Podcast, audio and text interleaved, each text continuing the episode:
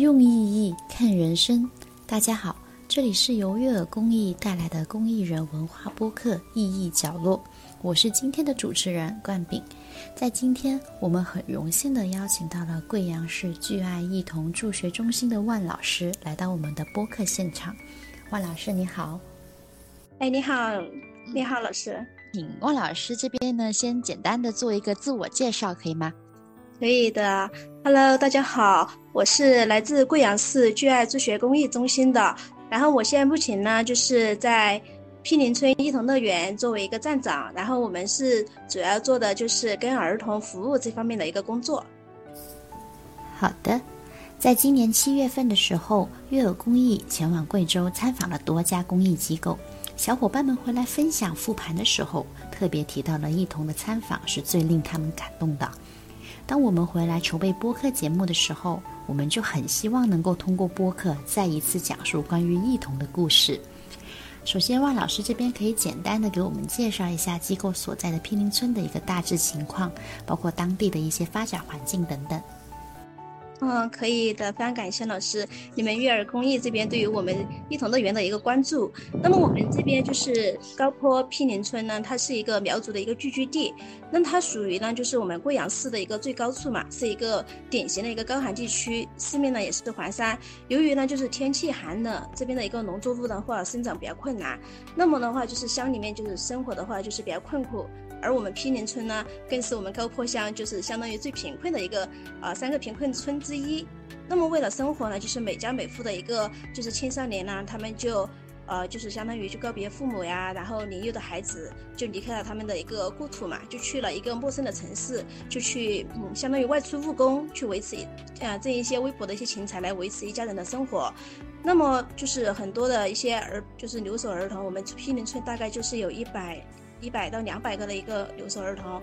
然后嗯，我们这边的话就是目前其实文化的话都不是说很高，因为毗邻村它毕竟是一个传统的一个村苗族村落。那么像像父辈的那一辈的文化的话，大概基本上都有小学，那么初中文化就很少。基本上呢，就是九年义务制教育结束以后呢，哈，就是目前的话。就目前孩子他就是结九年制义务结束以后，就是孩子他会很少再进行一个生死层次的一些教育。但是现在的话，因为外出务工的一些呃，就是年轻人也增多了，而且的话就是父母他们也出去看到外面的一个世界了之后，观念上是发生了一些改变，嗯，改变的，就是慢慢的开始重视了孩子的教育，都希望说，哎，孩子今天能够说考上大学，或者说有一些其他的出路。并不是说像很想像之前那样子，孩子在嗯，就是说只要能解决温饱就可以了。那么他们现在的话，就是有一些更深层次的，想要孩子有一些更好的一些发展的一个情况，目前是这样的。嗯，好的，了解。那可以简单的说说一同乐园的一个创办时间，还有当时的一个创办背景里面，以及目前的一个大致的发展情况吗？嗯，可以的，因为当时就是因为我们这边的话，就刚刚也说到过，就是毗邻村它是一个留守儿童较多的一个地方。然后我们这边的话，就是一同乐园，它主要创办创办的点呢，就是主要针对异地扶贫搬迁以及留守儿童所针所创办的。那么就是二零一八年十二月呢，就是贵阳市聚爱助学公益中心，然后经过呢就是我们贵州省慈善总会的一个介绍，就得到了我们毗邻村的一个情况。那么就是跟村委沟通以后呢，那就是说在九九公益日的时候，就筹集了相当于呃几万块钱，七万多块钱，那么用来建设这个高坡毗邻村的一个一童乐园，就相当于也是为这些孩子提供一些固定的一个安设安全的一个场所。就是由于我们毗邻啊，就是一同乐园的一个开设的话，就是我们毗邻村有一百多个，就是最多服务的时候就有一百多个人孩子哈，他在这里学习啊、玩耍，而且的话，我们会每天在群里面去发展这些孩子的一些基本情况，让孩子呢就是外出的务工的家长时刻去了解到孩子的一个情况。那么目前的话，就是我们。一童乐园的话，就是成为了孩子就是比较喜欢来的一个地方。他们来到这里的话，就是可以交一些朋友啊，然后也可以进行一些课外的一些活动啊。嗯，那我们这边的话，创办的理念呢，其实主要就是解决我们留守儿童的一个课外的教育问题，就是引导他们形成一个健康向上的积极心态，让孩子呢在一童乐园就是全方面的身心全方面去发展。嗯，是这样的一个状状状况啊。目前的话，我们的一个情况呢，就是呃，目前我们开展的话，就是活动会有一些日常的作业辅导以及兴趣培养啊，比如说益智节棋类啊、图书阅读啊等常规的一些服务哈。还会开展一些，比如说像节假日啊，我们会开展就是像呃前段时间的七一或者端午这些的一些活动啊，然后我们会呃会就是说会比如说。比较说支持是爱国情怀这样的一些节日主题的一些开展，而且我们现在目前就是毗邻村艺童乐园，它是开展了一个非遗的民族特色文化，就是芦笙的一个课堂。那么芦笙课堂的老师呢，也是由我们毗邻这边的一个志愿者老师，然后已经七十多岁了哈，然后他目前是在兼职这一块的一个芦笙课堂。嗯，然后我们这边，而且在一九年的时候得到一个国际救助儿童会的。技术的支持，成立了贵贵州首支儿童义工委员会，以及开展了儿童保护的一个支持。通过举行手工画画、拼图以及阅读，还有作业辅导等常规活动，就带给儿童兴趣的同时呢，也减轻了就是家长的一个作业辅导。因为目前的话，就是我们。嗯，留守儿童主要是由爷爷奶奶带，他们的话就是文化水平也不高，就是作业辅导这一块的话是有一定压力的。那么同时，我们一童乐园的开展呢，就是会减轻孩家长的一个压力。那同时呢，也会让孩子懂得如何去保护自己，然后认识自己，享有一定的一些儿童权利。目前我们在站点的孩子，现在哈就是大概在二零二三年的时候，二零二三年暑假的时候，我们招生有六十个孩子。那么，嗯，那孩子呢？就是说，在暑假期间，我们是周一到周五早上九点到下午五点会开展一些，呃，开站。那么周末的话是休息。孩子来到站点的话，嗯，我们早上是会有进行那个早操，比如说啊，会进行一些跳舞啊，或者说一些跑操这样的一个活动。然后接着呢，我们会进行暑暑假的一个作业辅导，一直到十二点。下午就是两点。十二点到下午两点的时候，我们会进行就是休息课间休息。嗯，下午两点之后呢，我们会开展一些课外活动，比如说我们会安排一些体育的一些比赛呀，或者说篮球啊、足球啊，或者唱歌，还有跳舞，当然还有芦笙。嗯，我们最近的话也开设了一个新的课程，就是口风琴之类的一个课程。然后我们嗯之前也引进了一个就是关于我们北京华语基金那边的一个华宝课程，就主要是针对孩子他的一个嗯成长过程中的一些。呃，一些东西哈，比如说就是一些校园霸凌啊、校园欺凌以及他的一些心理问题，我们这边的一个课程来开展的。而且如果说我们老师这边，因为只有我一个老师嘛，所以说不可能说全方面的去发展。那么我们就是平时不会的话，比如说我不会那些跳舞的视频的话，我会就跳舞那些，我就会根据就去网上找一点视频来让孩子自己学习。嗯，然后上学期间的话，就是过两天就是他们八月二十号左右他们会进行上学嘛，那我们会在。放学以后进行辅导，四点半到五点之间，孩子会来到站点。那么我们也主要是进行一个作业的辅导、知识点解答。主要的话就是培养他们养成一个健康以及良好的一个学习习惯，并不是说我们非得把他们学习成绩提高怎么样子的。那我们主要是培养他们养成健康良好的一个学习习惯这一块。嗯，理解了，就是说，嗯，整个创办的过程呢，我们就是说，从一些兴趣爱好也好啊，一些就是习惯啊等等各方各面的去提升他们的习惯，然后来帮助到他们可能对自己日后生活、日后学习的一些规划有一个自己的一些清晰的想法跟做法。可以这么理解吧？啊，对对对，就是养对，但就是相当于就是理解为就是呃我们这边的话，主要起一个引导辅助的作用。嗯，明白。那其实我们都知道，像刚刚您所说的，就是除了什么大山里的孩子，可能就是对外面的世界认知可能真的会比较的少，然后也是通过他们就是外出的爸爸妈妈，呃，回来带给他们这些信息。那其实呃我们在这样的一个地方去创办这样的机构，那对于孩子们在这里的。一些日常生生活学习的这种心理状态是怎么样的？会不会呃一开始的接受度并没有那么高，但是呃也会有一些在解决困难当中会有你们的一套方法跟一套总结？就这过程中有没有一些什么感受？嗯，其实的话，我因为我自己本身接触这个公益这一块不是很久，然后因为我本身是就是属于毗邻村这边的人嘛哈，然后我接当时呢就去看到孩子在站点的时候，我是很快乐的哦，他是很他们是很快乐的，然后就间接的影响到我，我觉得嗯，能跟这样的一群孩子在一起，应该那种生活应该是向上的，不会是向下哈这样子的，所以说啊会这也是促使我就是啊加入这个公益行业的一个原因。然后我看到的孩子呢，他们每天在站点，其实啊整体状态是很快乐，而且性格方面是很开朗的。他就是嗯。然后呢，我们孩子呢，他看到一些陌生的志愿者呀，或者陌生的一些老师来到站点的话，也会主动的去打招呼。他不会说很胆小，他说害怕呀这样子的，他没有这样的一个状态会去产生。啊，然后我们这边的孩子呢，就是没有，几乎没有，呃，或者很少，或者说几乎说没有出现孩子一些抑郁啊、自卑的一个情况。来到站点的孩子的话，其实啊，刚开始对我们站点的接受度是很高的。嗯，因为。刚开始的时候，大家都以为是我们站点，它是一个呃辅导机构，然后我们可以辅导 辅导孩子啊，去把成绩提高的这样的一个一个一个一个一个平台哈。但是的话，就是嗯，因为后期的后期孩子他会就是会出现一个成绩比较差的一个状态，那么家长他就会出现一些疑问：为什么我们来我们孩子来到你们站点以后，那为什么说成绩会下降？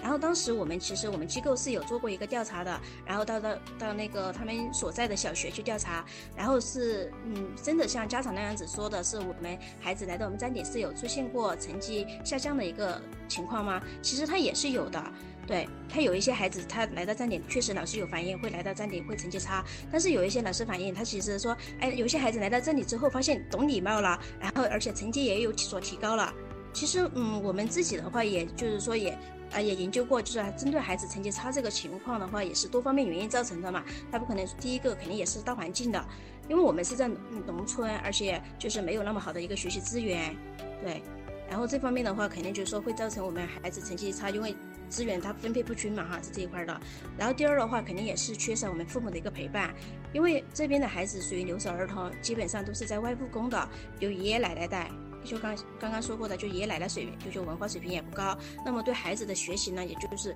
起不到一个很好的辅助的一个作用。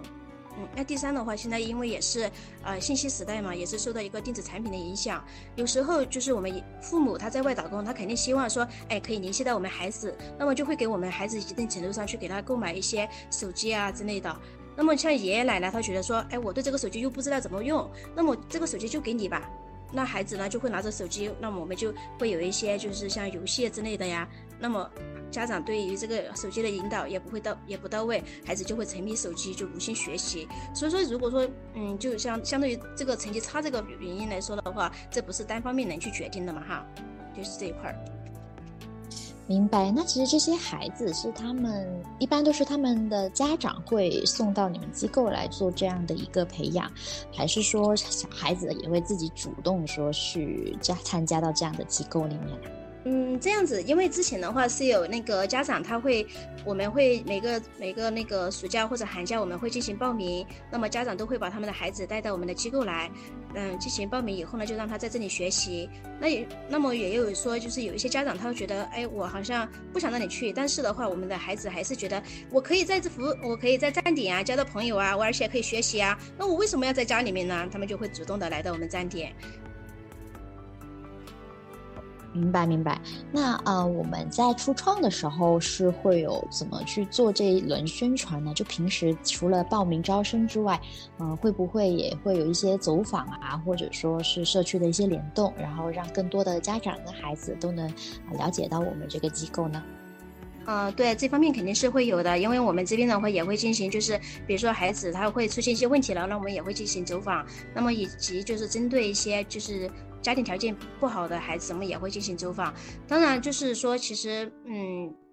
其实你说像，相当于就是说，怎么样让更多人知道？那我们我们会进一个家长群。那么在群里面呢，我们会每天定时定点的分享孩子在站点的一个情况，以及每天孩子在站点收获了什么样的东西。其实他们家长就是在外务工的家长，他们是很认可我们站点的一个存在的。他们觉得第一方面，孩子。孩子的安全得到了保障。第二方面，孩子其实他的啊知识方面，就是其他，比如说会懂礼貌呀，会胆子会会大一点呀，这些他们都是很认可的。然后，但是的话，他们主要其实我们这边啊，因为像您刚刚说过了，就是孩子他成绩差呀，怎么样子的，这一方面其实会影响到站点他一定的一个啊，就对于家长的一个认可度。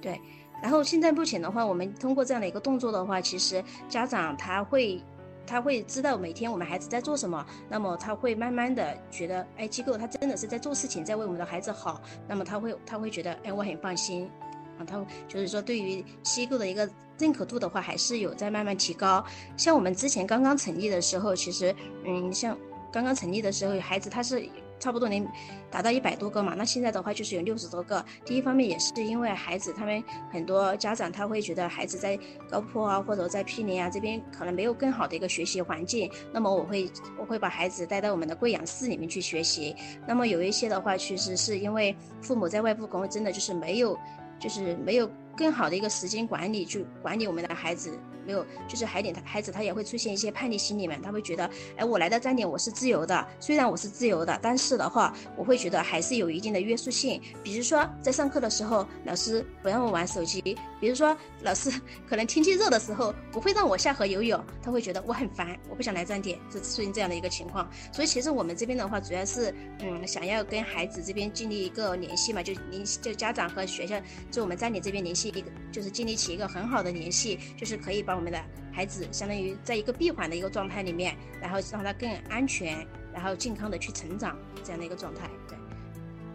嗯，明白。就是说这过程中也会会有一些家长也好，小朋友也好，对这个呃一些呃就是机构的一些约束。啊，会有一些些的意见，但是你们也会通过走访啊，还有不停的这种成果展现，来扭转他们的一个观念，然后让他们更好的融入到这个大集体里面，对吧？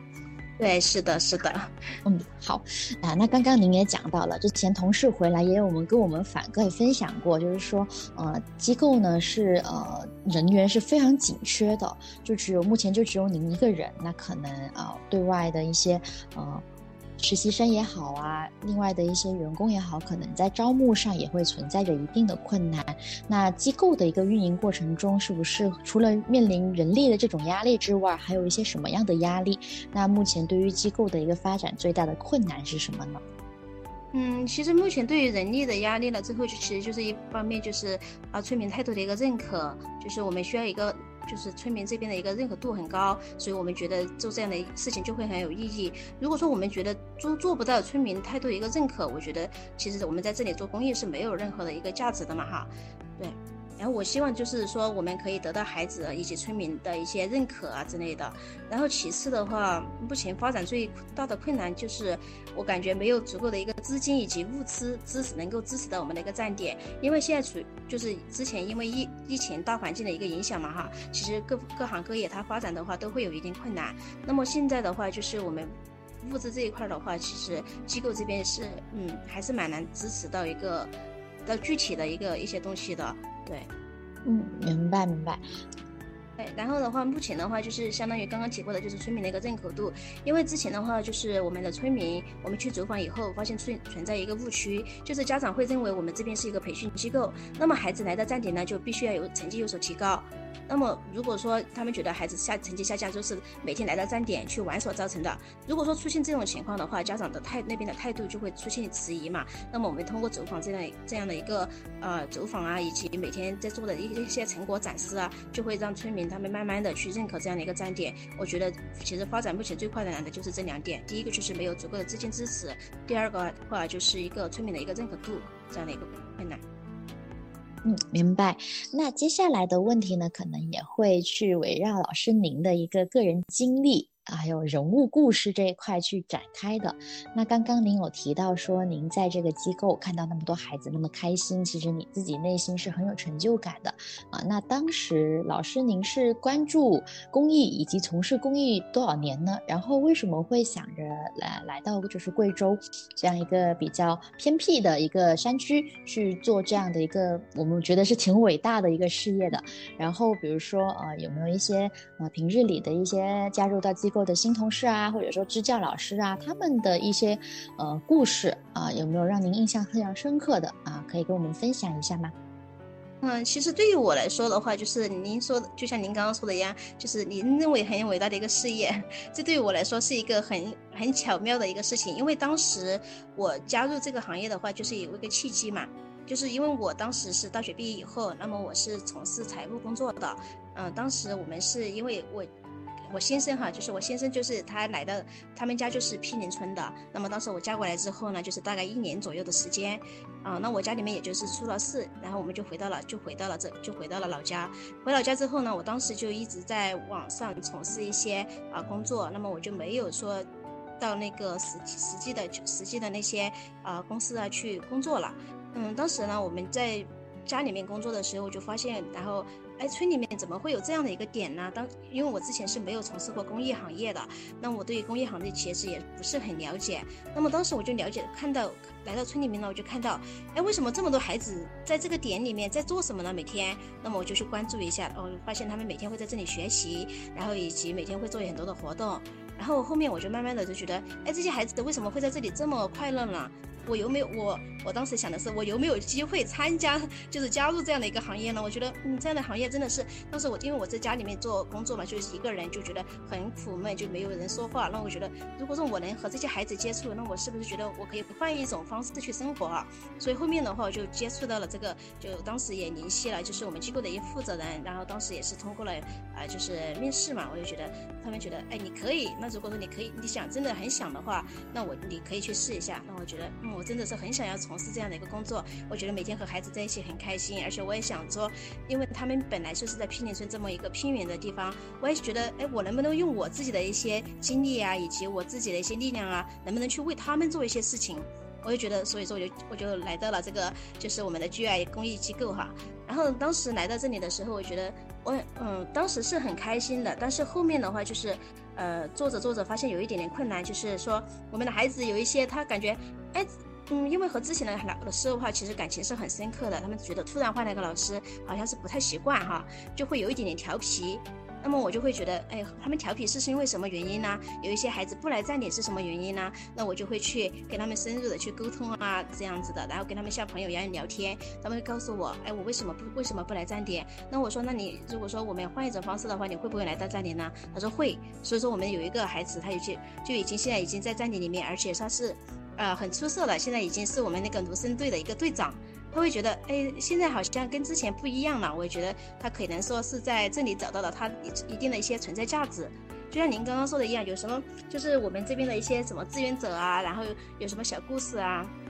当时我就是跟我们的一个，啊，就是我们财大的一个研。呃，学生就是他会过来，就是说支教嘛，就暑假的时候。当时我跟他聊的时候，他说，因为我也是从小山村里面走出来的，我很真的很希望，很希望用我自己的力量去告诉他们外面的世界有多好。我希望他们能够走出去。那么这个老师呢，目前也是用自己的行动，每天他会，他现在已经在站点哈，然后每天的话就每天他会带着孩子们去学习，他会觉得这个这个真的是很重要很重要的一个事情。那同时呢，他也会觉得我们要劳逸结合，要让。让孩子啊，就是说啊，适当的去放松一下，让他们就是脑袋放空一下，他会觉得他每天都会，我感觉在他的身上的话是能看到这样的一个力量的。所以说，我觉得做公益的人心里面都是很很热心啊，然后就是有一颗向上的一个心。我觉得这真的是让我自己觉得加入这个公益行业，感觉嗯，就是蛮有意义的一个事情，就是让每天看到孩子他们的笑脸啊，然后每天看到他们的进步啊，这些都是我觉得很有意义的事情。嗯，明白。其实，呃，类似这种支教啊，然后还有就是大学生出去学习之后，然后回到自己的家乡去做家乡的建设等等这些故事，其实我们都是非常敬佩跟非常感动的啊。也希望说能够通过今天这样的一个小小的分享，然后让更多的呃在外读大学的同小伙伴们呢，可以关注到这些偏远山区的这种站点，然后去呃奉献他们的力量。嗯。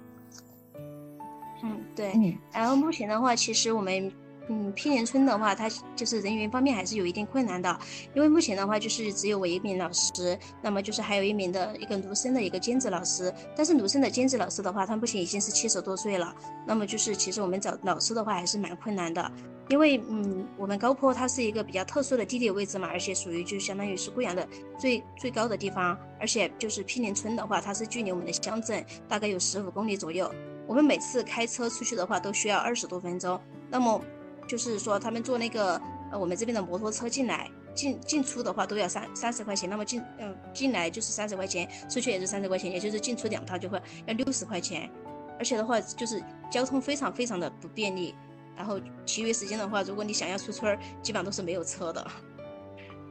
所以咱们就是站点的老师都是住在比较远的地方吗？还是说？嗯，就是在附近。哎，刚刚您说到的这个出入的一个困难。嗯，对。然后因为目前的话，我们都是住在村儿里面嘛，所以说的话，这个问题还好解决。但是的话，如果说我们想要招一些其他的一些老师的话，这个这个就是会有一个很大的一些不方便。比如说我们现在的志愿者，他来到站点了以后。嗯，他来到站点以后呢，他每天就是他来到站点，他没有菜，对不对？没有米，没有那些东西的话，他会觉得我每天我可能要出想要出去说购买一些东西物资的时候，他每天只有早上七点钟的时候我们会有一班车，如果说错过这个时间都没有，那么我们九点的话，我们又要进行就是孩子的一些学习的一些安排啊，呃，是所以说的话，这个时间这个。这个就是交通不便的话，就是给他们带来很大很大的一个困扰。就是如果说有很多的一些志愿者，他真的是很希望说我可以帮到这些孩子，但是由于一些其他的一些方面的话，就是其他这些原因啊，就会觉得让他们望而却步这样的一个事情会发生。所以，其实我们在做公益的话，可能不仅仅是考虑到就是这些困境儿童啊，或者说这些留守儿童他们所需要的东西，可能也要考虑到就是呃服务提供公益服务的这些人，我们有什么可以帮助到他们的，然后从而来让更多的人愿意跟乐意来到我们这么偏远的地方去啊奉献自己的力量。对，是的，然后但是的话，因为嗯，他们就是因为孩子孩子嘛哈，他会觉得哎，这些老师来这里很不容易，他会觉得我能不能把我家里面的一些可能是对于他们来说，呃，会比较珍贵的一些东西，比如说土豆啊，或者说茄子呀，或者有些指定的一些蔬菜呀，我可不可以给这个老师一点？他会觉得他刚开始拿出来的时候，他觉得很不好意思，老师会不会要啊之类的。但是就是其实老师的话，他是会很感动的，会觉得我来到这里的话，孩子们这么认可我，我觉得我很感动，他们会觉得。呃，我我能我能不能说会会想着办法哈，会不会给这些孩子再带来一些其他的一些东西呢？我觉得这可能也是一个双向的东西嘛哈。哦，那就是其实小孩子内心都非常善良，然后也很懂得感恩，而且也很淳朴，就是会会想着说去把家里的觉得自己最珍贵的东西给老师带过去，那老师肯定也会非常开心这样的一个过程。对对是的，因为现在目前的话，我因为我们站点的老师他会有两个实习，就是相当于都是实习生嘛。那么他们其实有一个是我们村里面的，那还好解决。那么有一个老师他其实是嗯贵州遵义那边的哈，他来到这边呢，其实第一个方面就是语言不通，因为这边属于苗族，他就。嗯，就是说和那些老人接触呀，他们都是说苗话，那么就这个给就是给给那个实习生老师呢造成了很大的困扰。他会觉得我很想要去了解他们，但是呢，我又不知道怎么跟他们交流。但是我们的孩子呢，他们会觉得有时候，呃，想要带着老师哈出去玩啊，然后会给他们讲一些东西啊，讲这边的一些风土人情啊。我觉得这个的话是我们这边的孩子做的很好的一个事情。哎，挺好的感觉，就是。外面回来的这些老师也通过孩子的视觉去看到了他们平时看不到的世界，就是说，我觉得这是一个内外的交流过程吧，也没有说外面的世界就一定好。其实，嗯，我认为偏偏远山区也有偏远山区的一些很有，呃。很有风景啊，很有价值的一些东西是需要我们不停的去关注跟一起去交流的。其实孩子给到了老师很多力量，老师也会给到了孩子很多力量。我认为是这样的一个过程。对，然后目前的话，其实我感觉做公益的话，就是啊，孩子他会给你输入很多的一些正能量的一些东西，他会让你在这个行业里面会觉得，如果当你疲惫的时候，他会觉得。嗯，他会给你注入一些能量，就比如说，就是其实让我印象比较深刻的一个事情，就是呃，关于我们的一个小朋友，她是她是个女孩子，读了四读四年级的哈，然后我们平时的话就叫她阿燕嘛，嗯，当时当时呢，她有一天我在二楼办公的时候，他就跑上来跟我说，他说老师你知道吗？我觉得我我最近很开心。我说为什么？他说我好像找到了我呃，就是我感兴趣的事情，找到我想要做的事情。我说什么呢？他说啊，老师你不知道吗？我最近学了口风琴，因为当时这个口风琴的话，也是我们啊广州那边的一些就是孩子他过来研学，然后留下了一个口风琴。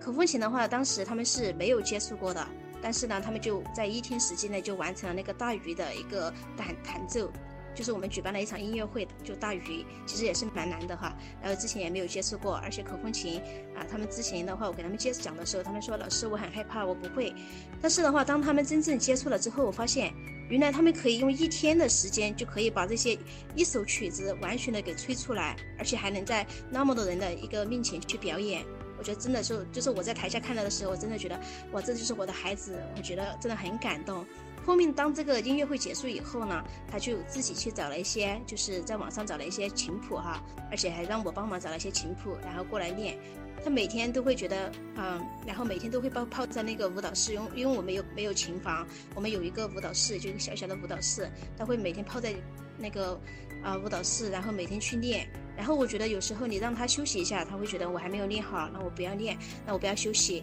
那么他就是当那个毕业晚会的时候，当我们六年级毕业晚会的时候，他也是在那个毕业晚会上表演了他的口风琴。然后后面他就跟我讲，他说就老师，我真的觉得很开心，很开心。我觉得他说你居然可以把那么贵重的口风琴，然后给我们练，而且都不怕我们损坏。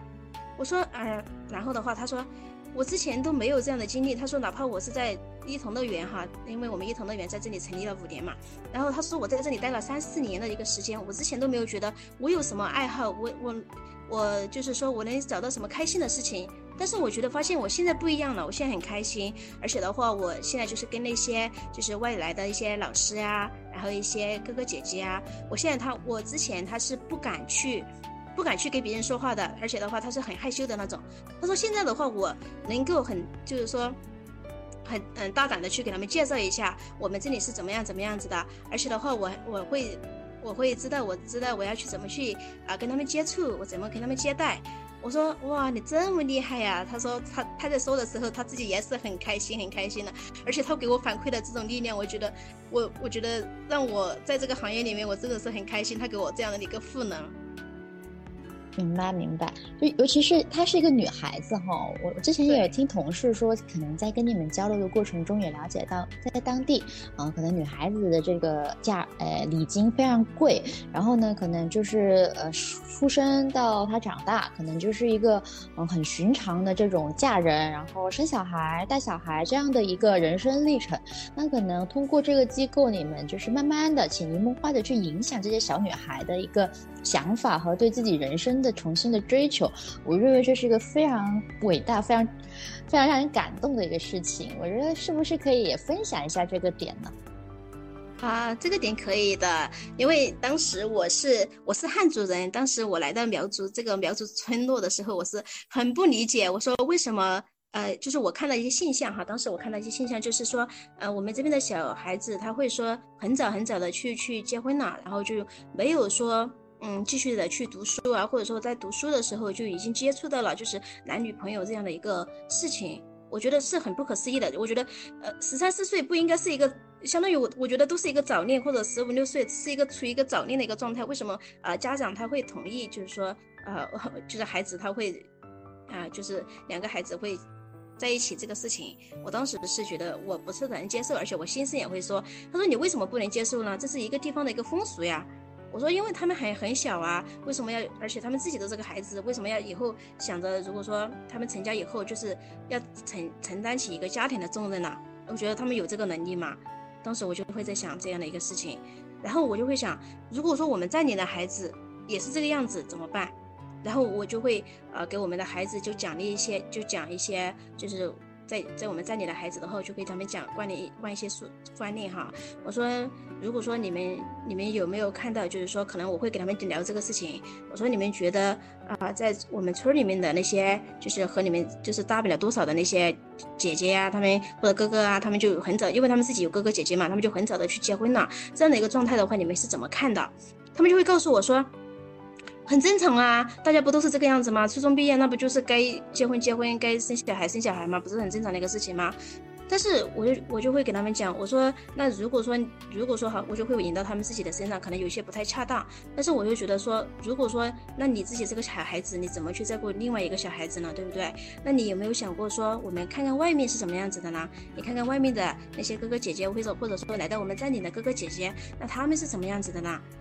对吧？那他们上了大学以后，那么他们的生活是什么样子呢？他们是不是就可以到处的去走一下，或者到处的去看一下，或者说他们说话是不是不一样呢？我就会用这样的一些事例去告诉孩子他们，呃，我们可能说，嗯，要去要去多读一点书，或者多走一多出去走一走，看一看，可能有一些东西不一样。那么当时呢，我就跟一个孩子说，我说哪怕你今天成绩不好，那么你也可以读书，你也可以读一个职校，读一个职校以后呢，你也可以说升大专，然后再继续的去专升本。他当时跟我讲，他说老师还可以这个样子的吗？我说对呀，我们不一定说非得参加。如果说你成绩不好，非得参加高考，对吧？那他说，哦，那我知道了。那我是不是还可以继续读书？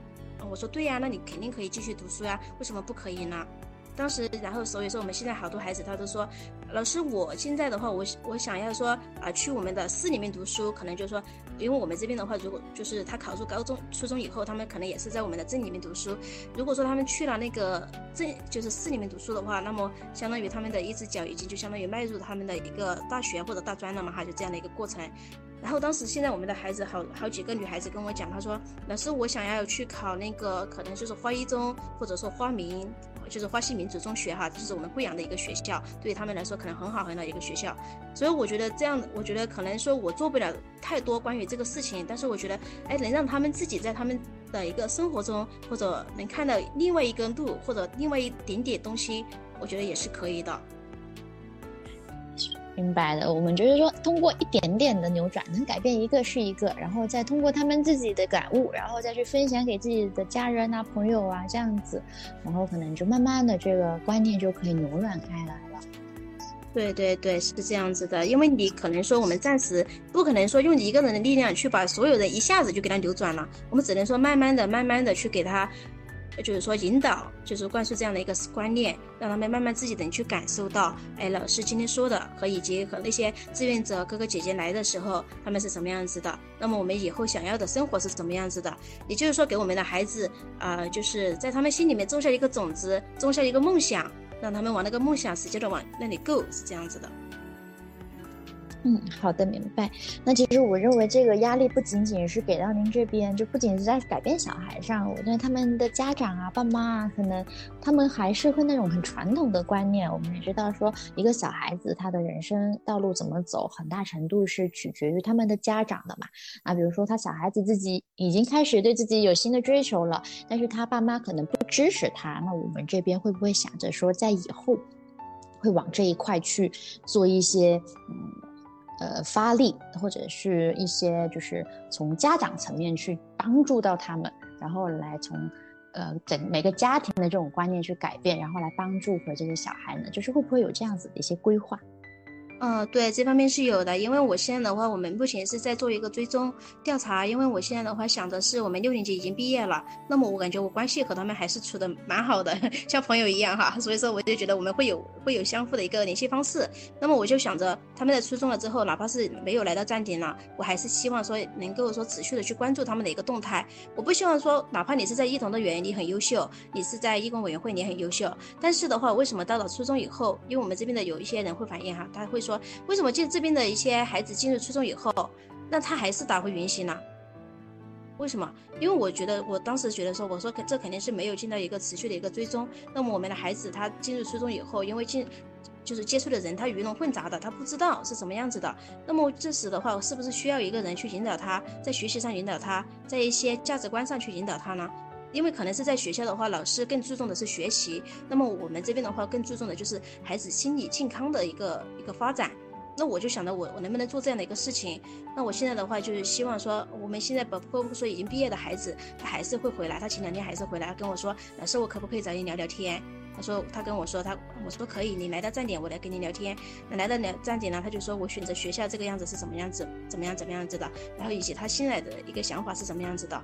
然后我觉得这样的一个状态是很好，所以我就觉得我能我可以说去继续的去追踪这样的一个事情。那像您刚刚说的，就像老师您刚刚说的一样，我们能不能从家长的层面去解决这个事情？其实现在的家长他刚刚说过了，就是说已经就是到外面去务工，他发现哎原来其实我们孩子他也是如果成绩好了之后，他也是可以去上大学，可以有不同的一些命运。而且的话，现在我们这边的一个政府他一直也会做这样的一个动作，他会觉得如果说孩子有出息，那么我们他们政府他们也一样的会去动员这样的一个孩子继续的去学习，那么也会动员家长，然后能够支持孩子去学习是这样的一个状态。然后我感觉其实现在，嗯，因为不管是政府啊，还是说我们一同乐园啊，还是其实说家长这一方面，如果说家孩子他真的是能够有。呃能够有出息啊，或者说能够说考上大学这样能够走出去，其实他都都是蛮支持的。但是如果说针对没有上学的这部分孩子，那么肯定就是家长他这方面肯定是希望说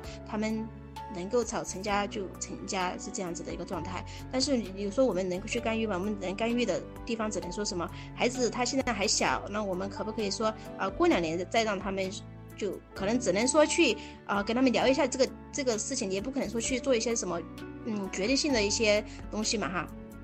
然后只能说跟他们说，孩子相信还小，让他出去走一走是吧？看一看，然后哪怕是上个什么出去混两年，那也是可以的呀。就是只是我们让他相当于心理上、心智上成熟一点，然后再去考虑自己的一个人生大事。我我觉得我，因为我之前的话就是跟我们村里面的人，就是家长，他会有聊这样的一个事情。然后家长的话，他会可能刚开始他会觉得，哎，你怎么会这样子讲呢？那孩子不读书了，那是不是应该就早一点让他们成家立业就好一点呢？是不是他们这样子就稳定下来了呢？但是嗯，发现他们后面发现，哎，其实的话，孩子他们出去走一走看一看，因为现在的孩子他其实也会有自己的一个更多的想法。那么他们会到贵阳，会到其他一些地方去务工了以后，他们自己本身也会。就是说，他们的思想上面本身也会发生一些变化，可能说他们嗯暂时的会谈男女朋友啊之类的，但是他们可能说暂时没有那么早的去结婚，就是没有可能说会你等年纪大一点呀，会等十七八岁以后啊或者成年以后再去，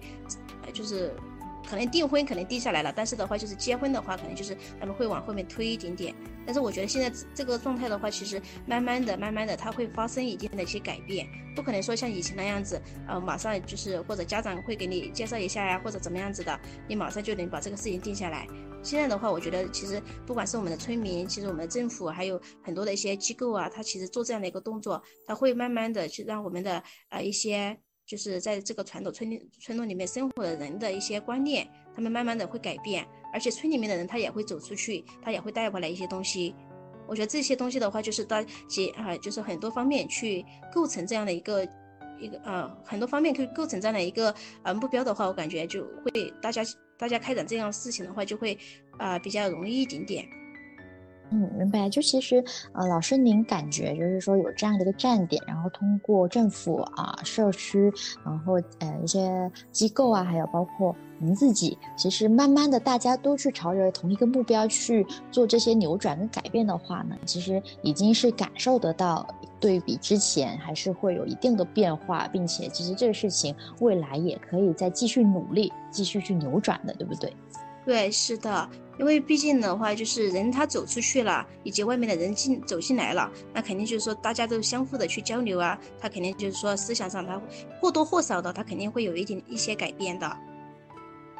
所以，所以我觉得这是一个非常非常伟大也非常有意义的事情。也希望说，嗯，以后真的有这样的一些机会，能够联络到，就我们不仅是做这种物资的捐赠，不仅是做这种呃资源就人才的这种输出。我认为可能这过程中整个闭环的整个事业的闭环，我们是要有一套一套很完善的。逻辑打法，然后去为让这些小孩子有一个更好的未来，去方方面面的做努力的。无论是他们的一些就是就业岗位的开发呀，或者说他们走出社会、走出山区的一些行为呀、引导啊，可能很后面还是有很多很多的工作等着我们。就是关注公益的人可以去发力的一些地方，就不仅是说我来支个教。然后呃有这样的一段志愿证明，又或者说我捐一批物资，就我觉得不是这么简单。然后也可以有很多很有意义的事情可以去挖掘跟去做的。